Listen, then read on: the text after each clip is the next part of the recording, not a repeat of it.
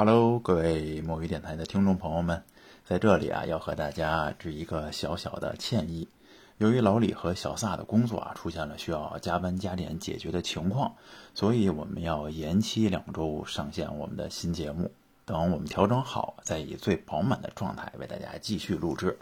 另外啊，我们两期新的节目呢也在录制当中，希望各位听众朋友们啊能够踊跃的投稿，去讲出你自己的故事。两期节目的题目分别是《奇葩旅客大赏》以及《我的隔离生活》。各位听众朋友们啊可以一边收听过往的节目，一边也摸鱼享受北京最美的秋天，同时啊也给我们投稿。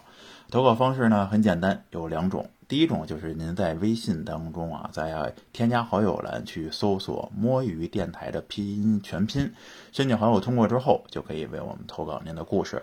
第二种方式就是您在微博当中去搜索“摸鱼电台鸭”，嗯，“摸鱼电台”四个字，再加上口牙的那个鸭，关注我们之后，也可以为我们私信啊来投稿。